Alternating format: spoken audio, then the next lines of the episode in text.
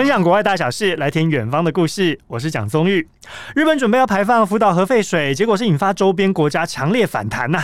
那么，这人类史上第一次大规模排放核废水的事件，尽管日本政府跟东京电力公司都挂保证。但是呢，一旦水产遭到了辐射暴露，靠海的渔业跟餐桌上的食安可能会有哪些影响呢？今天远方我们一起来关心，邀请到的是国立海洋大学海洋科学与资源学院的廖振兴院长。院长好，好，你好，好、哦，因为这一起事件哦，真的是引发了中韩反弹。那么环太平洋周边的国家也很想知道，这到底对于海洋生态会有什么影响？那么其中呢，被视为公正第三方的国际原子能总署哦。IAEA 先前就表态了，他说：“哎，这处理过的核废水放流进去海里面哦，是各国电厂的惯常做法。”这个说法呢，也被外界视为说等同替东京电力公司来背书了。老师，您自己的专业，您会认同日方跟 IAEA 这样的说法吗？如果站在呃呃放射性物质就是原能会来讲的话，当然我我赞我我我会像 I IAEA 一样赞同。可是，嗯，我们用一个比较、嗯、比较。比较那个的的怎么讲，就是官官相护那种，好不好？就是说，同样领域的人，当然都会护着同样领域的人。那我们这样讲好不好？如果今天我们要探讨的是说，这个放射性物质对海洋生态有没有影响，或者是对人体健康有没有影响？请问你，人体健康要问哪一个单位？WHO 吗？不，或者跟 WHO 对，国内跟国际，嗯，对。那那他只有问原子能委员会。国际原子能委员会那为什么他不去请教 WHO 呢？是，嗯哼，对不对？好，那对海洋生态有没有影响？当然就会间接的影响到渔业、粮食的生产啊。嗯，那他为什么不去问那个联合国的 FAO 呢？是，嗯哼，对不对？所以难免，当然人家就会觉得说啊，你这个就是 同样的，怎么讲？比如说我我我我我今天是教育界的人，那我我请教育界的人来支持我，我的这个事情可能是。是商业的人啊，啊，那你们这些好像你你只会护着自己的人嘛，我我只能这样讲啊。懂，因为他们都是同一个领域，对不对？所以老师刚刚特别跟我们点到的一个重点，就是说，其实这个事件我们应该要从多个角度来看，不能就单一领域的人来讨论这个议题。包括你刚刚讲到这个诶粮食的安全，还有这个对于人体的卫生。这个影响这个健康的部分，都应该要透过这 WHO 还有这个粮食委员会来多方一起讨论，到底这件事情有没有一个可以妥协的空间，或者说可以有一个权宜之计哦，对不对？对，嗯。然后 IAEA 也不应该直接讲说这是惯用的做法，我个人是这样认为。那你你可以讲惯用的做法，那另外惯用的做法还有哪些？我不相信只有一个啊。嗯，还除了除了排放之外，还有大家常用的是什么？他怎么不讲啊？嗯，我觉得还有一个很重要的问题，就像他目前为什么用储储存槽，当初为什么不排？是，对不对？嗯、所以呃呃，我我觉得其实有另外一派人认为说，他应该盖一个大型的地下水库。是、嗯，因为这些水本来就是抽起来去冷却它的嘛，只是它遭受到污染，然后储存起来之后，那那我们另外一个用最简单的想法，这些水本来就是脏水嘛，啊，它只是冷却用的，对，对不对？那为什么不能盖一个大型的地下水库，嗯、再把它抽回去循环，让它冷却？就好了，一直这些一直这些污染的水就可以了嘛？那为什么一定要排放到海洋里面去呢？嗯哼，日本政府的说法啊，是说这个他们之前评估的其他几个方法，都是因为成本太高，还有对环境有害。但是其实对于其他邻国来讲，大家犹豫的是说，今天这事件发生在日本，日本是不是应该要负起这个全部的责任，而不是应该把它排入海中？哎，让这所有全球的国家都受到影响。其实这是大家最大的质疑。嗯，对，对日本来讲，当然或者对东电来讲，这个当然是很沉重的负担，没错啊。是，可是。你不能把这沉重的负担 要全世界帮你去付啊，这是我个人的感觉。嗯。对，这个要全世界承担呢，确实也是不可承受之重啦。当然，大家也不希望说这个地震发生嘛，而且就发生在日本。对，好，但是呢，我们现在回到问题要来解决，因为既然他们已经确定就是要排放了哦，那么东京电力公司就说了，他们使用的是这个多核种除去装置 ALPS，那么号称呢可以去除六十二种放射性物质，但是呢没有办法去除氚、这一种放射性物质。那么东电的说法是说啊，这个氚对人体危害不大啊，如果真的进入人体当中呢，十到十二天就可以代谢排出啦。而且呢，日本跟东电双双挂保证说，这个哎，我们含氚的这个处理水哦，会经过大量的海水稀释之后，才会再排放入海啊。但是周边国家还有疑问的原因很简单，主要是因为过去东电跟日本政府官方的这个记录不良啊，哈，也就是说，东电在二零一一年的时候，福岛大地震后，就曾经偷偷排放过这个核废水，也就是被放射性物质污染过的废水。好，甚至还坦诚说，二零一三年的时候，曾经有泄露过超过三百公吨的污染水到太平洋当中。哎，所以其实这件事情会让大家难免对这个日本政府还有对这个东京电力公司哦会有所疑虑。老师，您的专业是渔业资源，我们从渔业角度来看哦，您自己觉得说，台湾是不是应该比照这个最近反弹声浪很大的韩国跟中国大陆一起来谴责日方呢？啊、当然了。我我我先讲一个一个一个最最重要的一个概念，就是说，任何不应该在海洋里面有的，我们透过人为的行为把它加注在海洋里面，这个就叫污染嘛。嗯，不管你再怎么讲说剔除多何种什么六十二种那个哈，那等一下我再来讲哈。所以任何加注在这里面的污染，我们都称它污染。任何国家任何的人都应该要去谴责，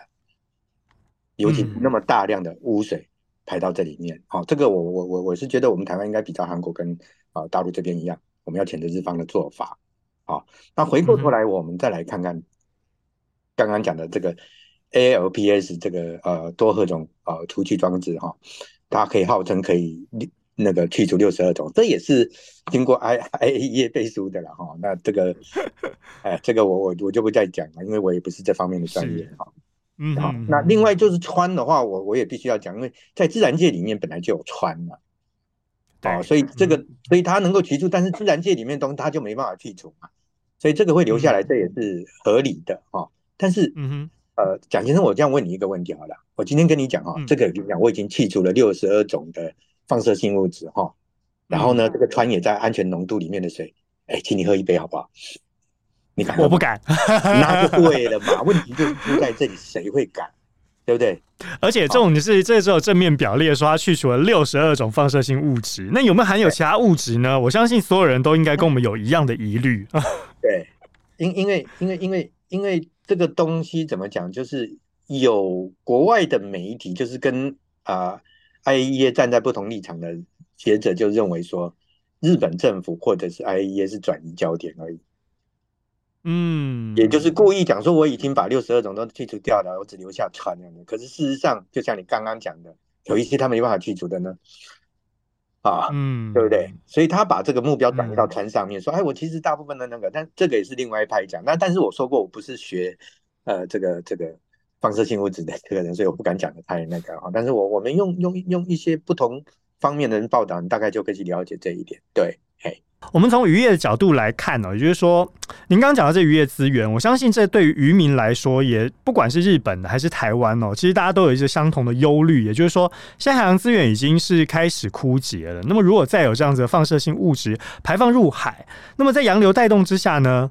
根据我们台湾的原能会跟中央气象局开发的一个放射性物质海域扩散评估模式来推估哦，这放射性物质穿最快。一年就会到了台湾周边海域，那么四年后会达到所谓的最大浓度，但是推估低于海洋的背景值。好，这句话很有意思哦，低于海洋的背景值，这句话可不可以请老师用专业的方式来帮我们白话解说一下？这句话意味着什么呢？那么台湾周边海域的渔获暂时就不受到这个川的影响吗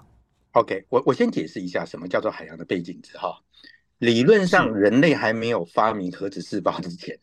当然，所有的物质都不会有放射性物质。嗯哼，自从开始有核武试爆完之后，而且大部分都是在北半球，那也有很多的试爆是在海洋里面。从此之后，海洋就开始有放射性物质了，也就是你已经找不到纯的没有遭受核污染的物质在里面。这样这样你就懂了嘛？哈，所以我们会把过去。一直在北太平洋里面的在海水里面的这些放射性物质，你一定检测得到嘛？只是它它是没有伤害的，那这个我们就称它长期监测下来的背景值。嗯，就是对于一般民众跟这个渔民还有这海洋资源暂时啦看不出这个很明显的危害哈。对，对，对，好，那么这么来看的话，就这个现阶段来说，您说有这个所谓的背景值存在，那感觉也无害。但是就现阶段来讲，我们一般民众需要担心吗？比如说一年以后，这个放射性物质穿来到台湾周边海域，四年后达到最大浓度，那这样子渔民出去捕鱼，那回来贩售给台湾的民众，我我们这种专门在吃海鲜的，特别说，哎、欸，特别是海鲜爱好者，需要担心吗？OK，这个东西是这样哈，呃。我们在北太平洋，北太平洋的环流就是我们东边有个黑潮会往北走嘛，然后福岛那边的海水就是往往东边流，就是往美国那边流，流到加利福尼亚之后再分两股，一个往北流到阿阿拉斯加，另外一个是往南流，好到到加州这边来哈。那所以基本上要到台湾来，当然就要经过很长久的时间。那根据那个呃呃呃原能会那个模拟来讲，其实我们要去看它模拟的那个数值。他用颗粒的那个来模拟，我记得如果没错的话，会到达台湾的几率大概是零点零点多而已，零点多而已，嗯哼，百分之零点多的机会而已。也就是说，有百分之九十九点多是不会到台湾来的。嗯、那因为是模拟的关系，okay, 只要有数值进去，就一定会有有有可能嘛。啊，所以那个模式的意思告诉我什么？嗯我我我啊，就是说要到台湾来的几率几乎等于零，啊，那任何事情没有人敢挂保证，万没呃不可能嘛，所以这个模拟的模拟，既然是模拟，就一定会有一个数字，那这个数字是非常非常小的，所以我这意味着就是说，台湾周边海域是其实真的暂时不会受到这个的影响，所以我我其实要呼吁一种，我们一般民众真的对水产品来讲，只要在台湾国产的，基本上真的不用，嘿。好，洋流是一个因素，但是呢，这个海洋资源当中的这些鱼类啊、贝类啊，它们有可能会移动啊，特别是鱼群哦。我们来看一个过去发生的案例，就是在今年五月的时候，福岛第一核电厂周边的海域捕获的渔产，哎、欸，被验出来含有放射性物质色。那么根据日本的规范哦，含量是超标一百八十倍，非常之高。那我们来看一下，大概我去查了一下一些相关资料，跟询问了这个。医疗专家、医学专家，他们说法是说，色对于人体的危害可能会影响到肝脏、肾脏，还有这肌肉细胞。那万一如果还有含其他的放射性物质，像是丝的话呢，会留存在骨骼当中，哎，可能没有那么容易被排出人体之外哦。那么这边要跟老师请教，就是说，日本现在开始着手放流处理过这核废水哦，加深全球消费者对于日本进口渔产的疑虑哦，一定是难免的。但是这对于消费者来说，您觉得是疑虑还是多虑呢？呃，这个很难讲，因为说实在的，我我我我必须要这样讲哈，任何人都会担心这个风险。就是自从啊东电那个排放之后，其实日本每年都有在裁减呃水产品，那每年都会有，就当然数量是越来越少，没错，但是每年还是有一些，啊，所以我们当然还是会担心嘛哈，所以当初我们要进进口这些东西的时候，我们大家都反弹，只是会很担心嘛，啊，这个是一定的。其实不是只有我们担心，日本人自己也担心啊，对不对？所以当然我，我我我们会非常担心这个日本进口的水产品啊，所以我我们也希望政府能够在这一方面多多加强一些裁剪。嗯哼，也就是要把关做好啦，至少让大家不要那么担心，或者说，哎，你今天进口有标示，大家相对的就可以有选择的权利嘛，对，对不对？对，而且我最担心的是影响到国内的水产品，基本上鱼类有它的分布的界限。我们是热带亚热带地方，嗯、这里的鱼，嗯、它基本上如果是台湾周边海域这些鱼，它不会到日本的温带跟亚寒带这个地方去。我们用一个最简单的例子来讲，嗯、秋刀鱼为什么在台湾周边没有？是我们的渔船要跑到那么远去抓，因为它就是属于比较比较北方还比较冷水性的物种，它不会到台湾来，它来到这边台湾就。这个秋刀鱼就中暑了，好，这么说大家就可以理解了。嗯，对对对对对对，好，那你说它要顺着海流流过来吗？不太可能。从日本那边，我们都知道黑潮是往北走嘛，那个鱼不可能逆逆着海流这样游，它它它没有那么好的体力啊，那它游不到那种热带这个地方啊，所以我我们才会讲说说呃，不太可能会会会会会会有日本的那种鱼的，就是比如说刚刚讲的那个。被测到是的，那个那个是日本的那边鱼，我们这边就好像有日本的鲑鱼，可是我们这边就没有鲑鱼啊，我们只有台湾陆风型的这个樱花钩吻鲑，对不对？嗯，对啊，所以不太一样哎，真的是不太一样的。所以真的我才会讲说，那我们的渔业有没有可能到日本那边去抓？基本上是这样，两百海里是人家的经济海域，我们进去早就被日本 就直接被驱赶了。对对对对，所以不太可能，因为罚金又非常重。嗯、所以我我还是强调说，台湾真的是一个呃福尔摩沙啊婆娑之岛了哈。我们真的两边刚好有护城河、黑潮啊，然后。然后怎么讲？距离日本也很远，然后海流刚好都往北，所以基本上，然后鱼类也不会从那边下来嘛，哈。所以我刚刚讲说，只要吃国产的鱼，基本上经过那么久，哈，就像刚刚讲的日本东电，哈，虽然有不良的记录，偷偷排放啊或怎么样，这也是我们一直对觉得它上让人家诚心受质疑的地方嘛。可是经过了十几年，嗯，其实我们每年都有在做检测，也都没有，哦，所以国产鱼基本上都还好。OK，好。好，所以听了老师这么说，我相信呢，听众朋友们应该可以稍微放心一点啦。一个是在两百海里经济海域的范围内，至少呢，这个鱼群不会跨境。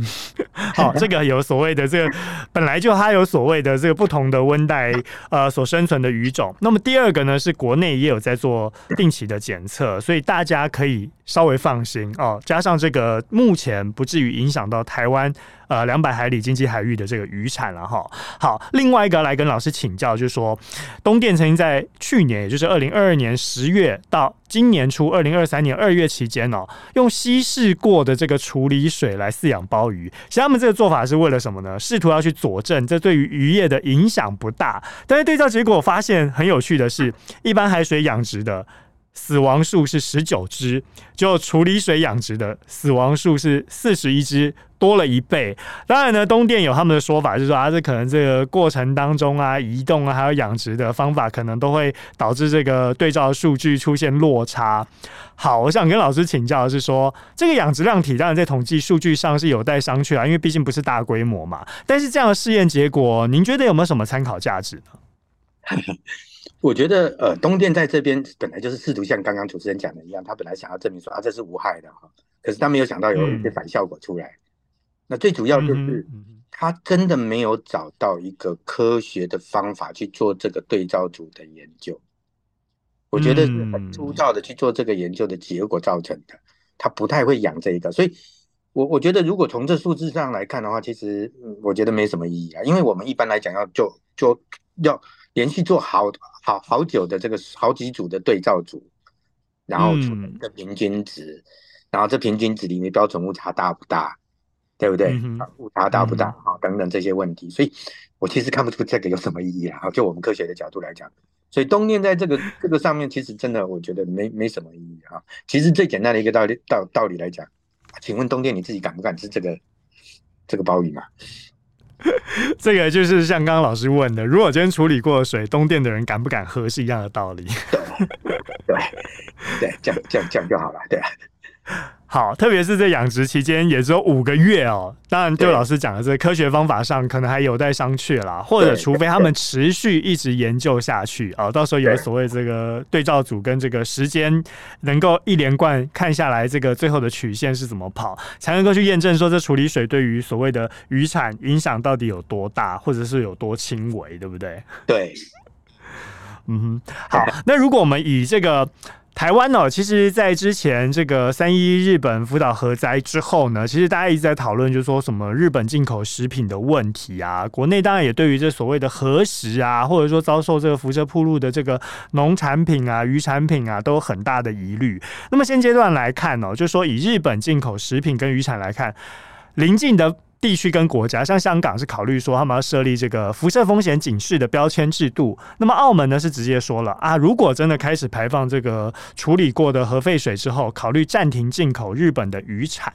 那么邻近的南韩则是前一阵子出现了这个海盐跟海产的囤货潮。当然，这透露出来都有一个共同的意义，就是说大家对于日本放流处理水还是会很担心啦。不论是进口水产或者是台湾渔货，那么跟老师请教说，台湾消费者。担心的是说，哎，水产遭到这个辐射暴露哦。我们来看一下食物链，这个如果小鱼吃水草，大鱼吃小鱼，消费者在吃大鱼，这个食物链的蓄积效应会不会对人体造成的危害反而更大呢？这个呃，理论上当然是会，不过基本上，嗯，如果就穿哈，我就讲穿这个东西，就是基本上穿在生物体里面，它很容易被排泄掉。所以这穿，所以我我一直在讲说，他们有一点点在误导大家，就是往川这边来。哎，对，是那川比较不会在生物体里面蓄积，而且它还会经过排泄把它掉下来。对，哎，那其他的呃放射性物质来讲，放射性物质还有一个另外一个特点，就是它也许会在生物体里面蓄积，但是它有一个半衰期啊，嗯、并不是一加一会等于二等等这样子一直上来这样子，所以这个可能比较不会。嗯、当然，当然，这个这个就是没有人敢绝对绝对说的了，嘿哈。那这个东西也一样，就是你要问 WHO 或者是卫卫福部，对不对？哎，这食安到底是要怎么样？这应该要有一个长期的监测，跟这所谓的老师刚刚说这科学方法去对照，才知道说这个食物链的蓄积效应，在这放射性物质对于人体的危害到底有多大。但是我想问一个比较小白一点的问题，就是说，哎，有这个辐射疑虑啊，大家都说啊，你今天东西不要尽量不要生食啊，可以减少这个细菌感染啊。但是这个有辐射疑虑的水产，我煮熟以后放射性物质会跟着减少或消失吗？哎。放到热水里面煮，只是把它稀释出来一点点到那个水里面去而已了哈。其实，多多少少有一点点的帮助，但是帮助不大。懂？对对对对啊，对啊。因为就好像我们去照 X 光好了，医生好像也不会叫我们去洗个热水澡，我不晓得，比较少了。好，也就是说，这个有辐射疑虑的话，大家其实就是只要搞清楚来源。大家自己去选择。如果你真的非常担心，那你当然就是少吃嘛，对不对？好。那一般民众如果说我真的不放心啊，但是我又是一个海鲜爱好者啊，我除了不吃以外，在选择上有没有所谓的洄游性鱼类，这个辐射暴露风险高过于定期性鱼类？大家可以怎么选择呢？哎、欸，这个东西要这样看好了，我我还是强调一点。你只要吃国产的鱼，基本上都没有问题。如果你要选择吃日本进口的鱼来讲，嗯、那我会建议不要吃定期的，因为目前来讲，嗯、我去我看日本的那个检测的结果来讲，大部分被验出来有的，大部分都是底栖的鱼类，嗯、像比目鱼啦，嗯，这鱼类，嘿。为什么？因为我我们我们这样讲哈，穿我们不讲哈，穿我们不讲，我们就讲放射性物质。放射性物质的中文旁边是不是一个金字部？是，嗯哼，金字部就是表示它密度可能比水大嘛，所以它比较嗯比较重的东西比重比较大，它容易沉到海底嘛。嗯，所以放射性物质慢慢慢慢它会沉到海底，海底里面当然就相对来讲就对底栖性的生物影响比较大啊。哦，对。好，那但是我还是强调，就是说对对台湾来讲，基本上因为那个不太，所以我才会讲说海流，呃，可能我要再讲前面那个，就是说，哦、呃，我们模拟结果一年会到，对不对？那这个模拟是用颗粒来代表，嗯、但是他没有去计算这个颗粒，就是如果放射性物质的半衰期经过一年之后变成多少，这个他还没办法算进来。啊，所以越靠近那个地方当然越危险。啊，那台湾要一年之后，所以它还还好，所以 OK。好，所以也就是说，大家如果真的要吃，哎，洄游洄游性鱼类反而是不用担心的。那么加上自己在台湾周边海域的也是相对安全的。那么也就是说，老师刚刚特别提醒，就是像比目鱼，如果是日本产，那大家可能就要特别注意，因为它是属于底居性跟定期性的鱼类。那相较之下，可能风险就会比较高一点点。对，好，老师，我想最后我们跟你请教几个问题哦，就是说现在日方排放这含川核废水已经是既定的政策了嘛？那么，如果要减轻这个消费者的疑虑，台湾我们自己至少可以做好一些应对的措施。就你的观察，你觉得我国的渔业哦可能会遭受哪些冲击？哎，这个问题哦，大概在那一年三一大地震，东电不是漏出来了那个水之后吗？是，其实那一次台湾哦的渔产整个风评损害非常的严重。嗯，也就是心理因素啦，是，对不对？大家都怕吃到辐射鱼的水嘛，嗯哼嗯哼，对不对？哦，那所以我觉得啊，我觉得我们最重要的就是怎么样降低台湾渔民本来就已经很辛苦了哈。那嗯，如果受到这个呃不实或者是呃过度的渲染跟那个说我们可能会知道怎样，那又会造成像三一大地震一样。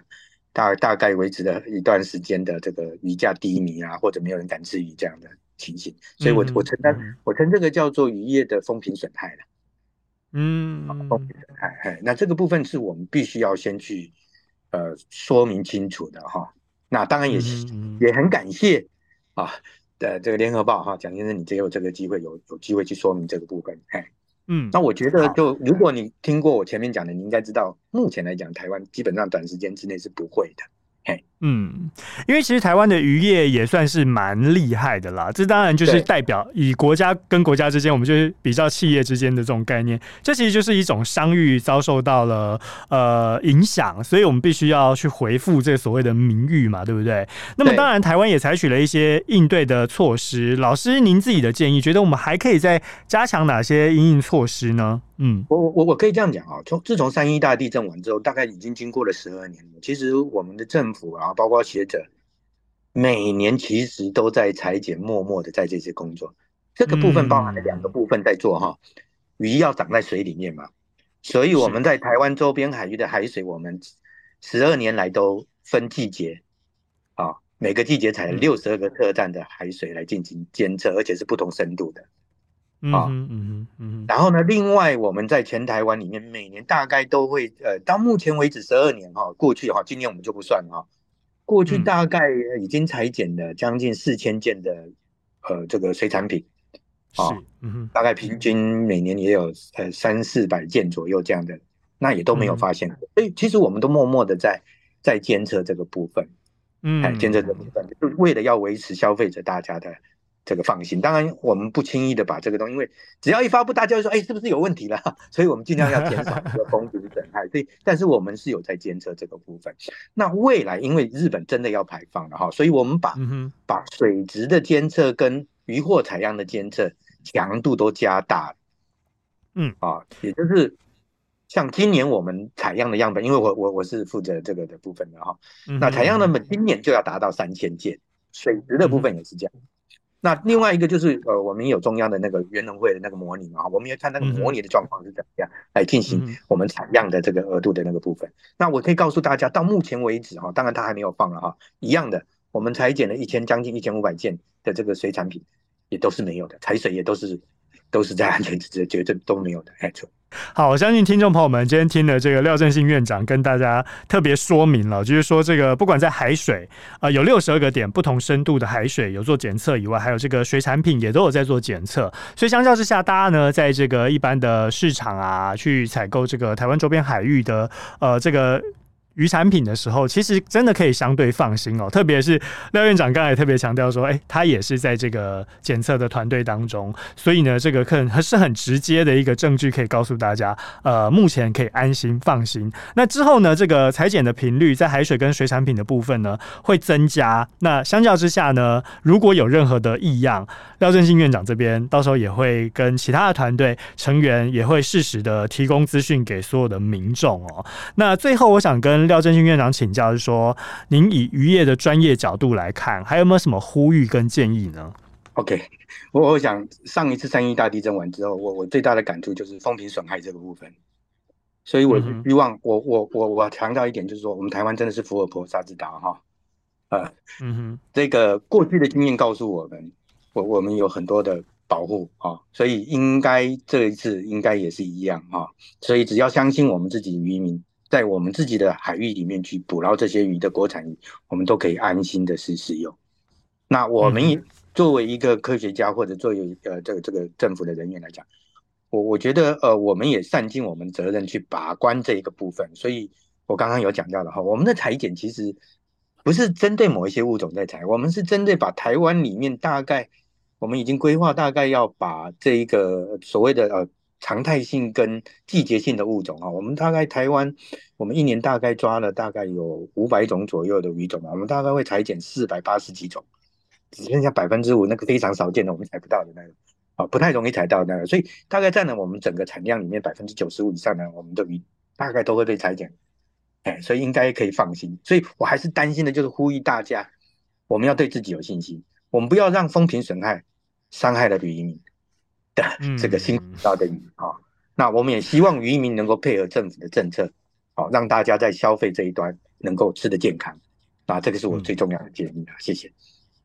好，今天真的非常荣幸哦，邀请到这个国立海洋大学海洋科学与资源学院的廖振兴院长来跟大家分享了这么多哦。不管从这个日本这个要排放福岛核废水的处理水，一直到我们台湾这所谓经济海域里面国产的这个鱼产品，到底需不需要有这么多的担忧呢？或许今天听完以后，大家诶也会跟我一样，就豁然开朗了。你可以选择这个进口食品，你要不要吃？那至于国内的鱼产品，当然相对之下。你也可以放心哈，那但是如果真的有疑虑，少吃也不会是个问题了哈。今天非常谢谢廖振兴院长来到我们远方当中，我们远方下一次再见喽。好，嗯、那谢谢谢谢，拜拜拜拜。